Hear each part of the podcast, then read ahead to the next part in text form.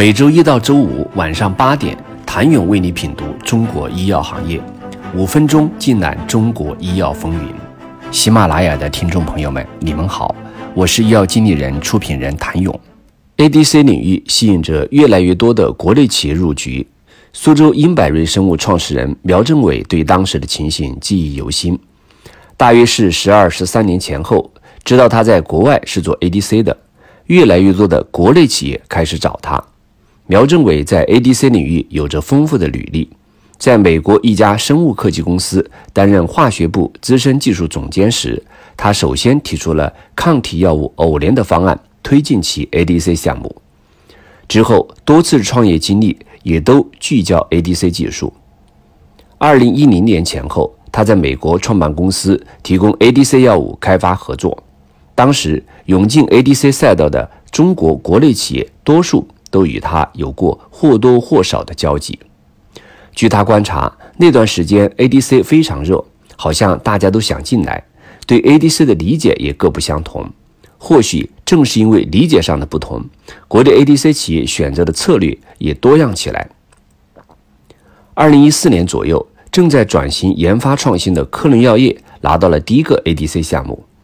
二零一零年成功上市后，以大输液和抗生素等业务起家的科伦，对研发创新尤为重视，将其作为三发驱动发展战略的第三发。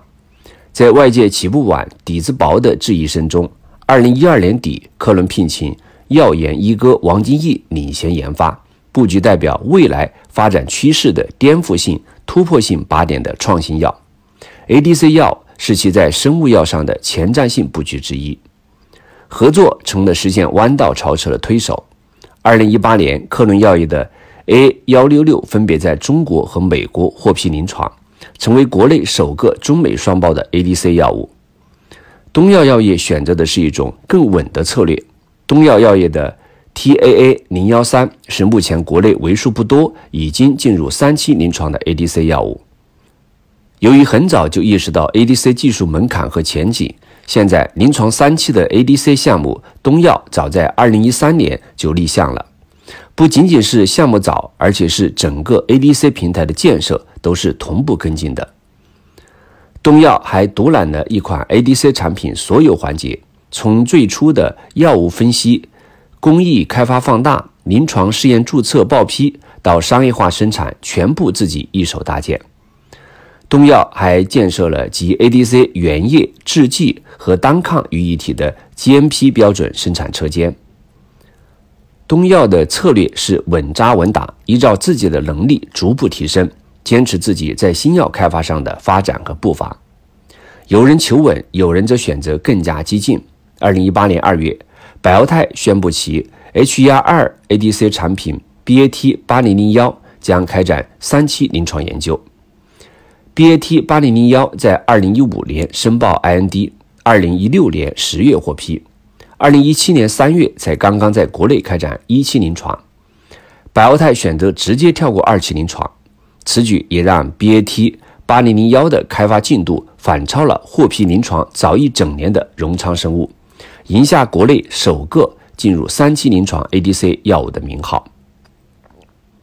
顶着国内研发进展最快 ADC 公司的光环，百奥泰于二零二零年二月成功登陆 A 股，同年八月又向港交所递交招股书，A 加 H 似乎触手可及。